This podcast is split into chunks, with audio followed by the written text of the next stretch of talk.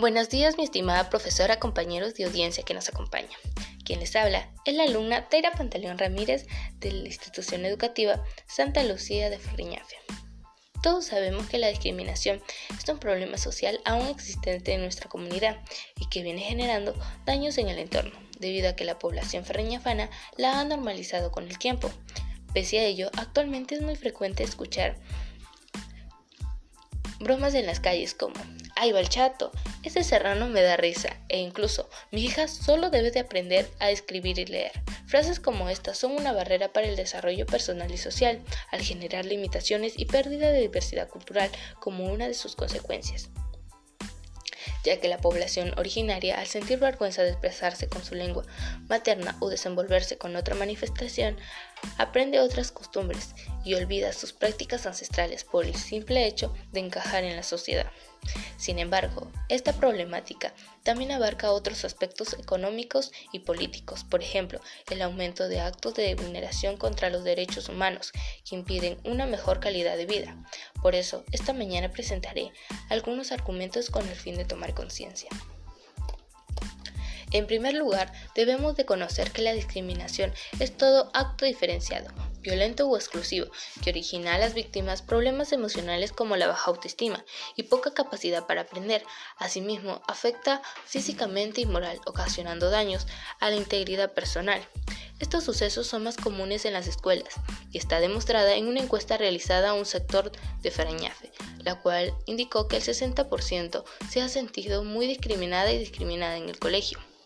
Para conocer más sobre este tema latente en nuestra localidad, debemos conocer que la problemática proviene desde épocas coloniales, en la cual se denegaba el acceso a la educación a toda persona que no era de la nobleza o eran pertenecientes de castas como los ambos, mulatos, indígenas u otros.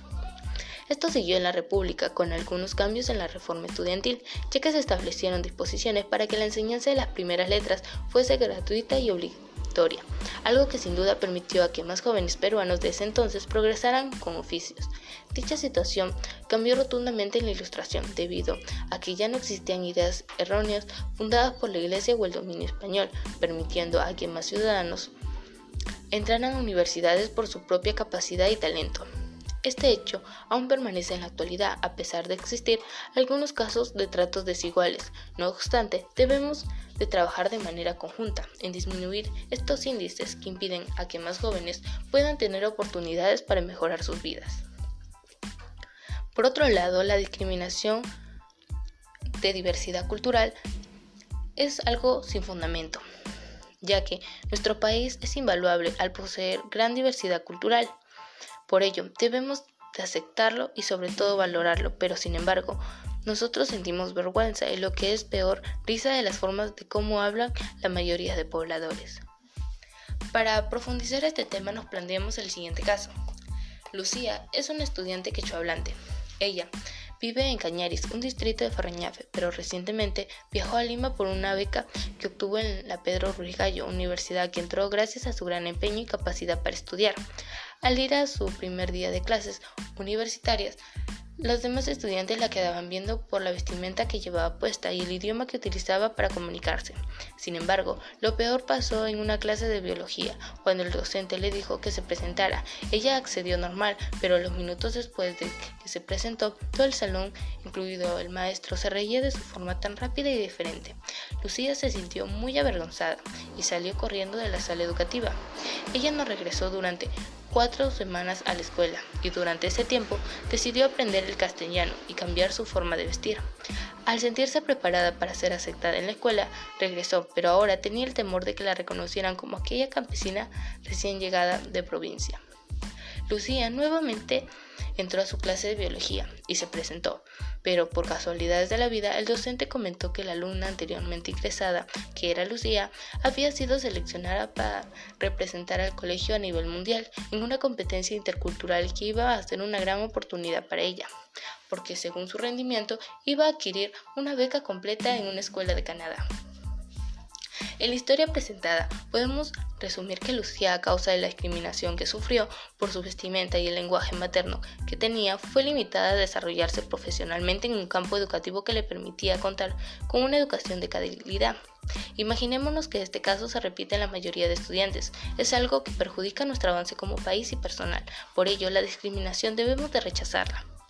En segundo lugar, no la discriminación se encuentra protegida por la ley y el Estado peruano, por motivo que se incorporó a la Constitución Política Nacional de 1999 y 1993 para formar parte de los derechos fundamentales de la persona, las cuales permite que se garantice su ejercicio pleno en el desenvolvimiento de todo ciudadano en cualquier ámbito, recibiendo un trato igualitario y sin ninguna incitación a discriminación por motivo de raza, sexo, religión, idiomas u otros. Si esto llegara a vulnerarse, el Código Penal tipifica como delito contra la humanidad, dando una pena máxima de 2 a 3 años de prisión preventiva. En caso de no ser penalizada, se sentencia al agresor con 60 semanas de servicio comunitario a la comunidad. Pese a ello, a lo propuesto por el gobierno como medida de contrarrestar este problema, la falta de acatamiento a este derecho también afecta significativamente a la población, que las personas agresoras creen que no recibirán ningún castigo alguno y siguen realizando estos actos racistas y machistas, limitando aún más a adquirir oportunidades de ejercer los derechos por todos. En tercer lugar, la ciencia ha comprobado que la discriminación étnica racial no tiene que darse, pues se ha certificado que cada persona cuenta con, en su ADN cromosomas con información genética de su árbol genealógico, por lo cual nadie debe ser discriminado por raza ni por ningún motivo, ya que nuestra sangre está compuesta por pares de familias indígenas, amazónicas y costeñas, algo que nos hace más peruanos y diversos. Ante lo argumentado, es necesario realizar acciones que contrarresten estos efectos negativos. Por ello nos planteamos lo siguiente. ¿Cómo podemos evitar estas consecuencias? La respuesta es poniendo en ejecución un proyecto participativo que tenga el propósito de fomentar la participación activa y constante de los ciudadanos para beneficio de crear una convivencia sana.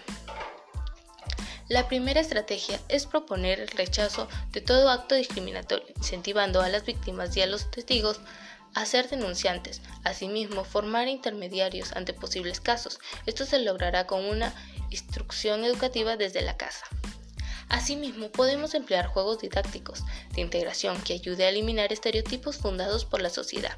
Estos son los de género, étnico u otros que afecten a la igualdad de participación. De igual forma, la estrategia más viable es realizar debates estudiantiles interculturales en el que se presenten estudiantes de diversos lugares de Farriñafe, donde deliberemos sus ideas desde su mismo idioma y punto de vista. Este problema a debatir puede ser cualquiera e incluso la discriminación. Esta acción fuerza se podrá realizar sin contar con ningún tipo de recurso material y económico, ya que solo es necesario mantener una buena organización entre las autoridades estudiantiles de Cañaris, Incahuasi u otro distrito. Para poder ejecutarla, debemos contar con una planificación previa a base de un cronograma con tareas predeterminadas que permita un buen debate en beneficio común. Recapitulando, las ideas claves son las siguientes. La discriminación impide el desarrollo personal de nuestro país en general. La educación, desde épocas coloniales, con ideas impuestas por la Iglesia y el Estado español. Diversidad intercultural, signo de orgullo y vergüenza a la vez el Estado a favor de la igualdad. La genética no es un motivo de discriminación. Acciones fundamentales a realizar. Realizar debates estudiantiles interculturales. Promover el rechazo de todo acto discriminatorio. Realizar juegos didácticos de integración y eliminación de estereotipos.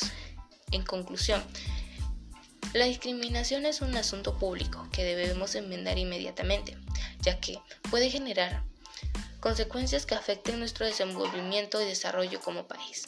Así también debemos conocer que este problema no desaparecerá de un momento a otro.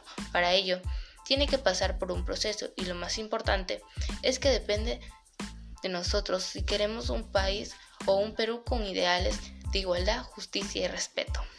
Espero que esto les sirva de reflexión y empecemos a cambiar. Ahora sí, me despido de todos no sin antes agradecerle por escucharme. Hasta la próxima. Y no olviden de seguir protegiéndose ante la COVID-19. Nos vemos.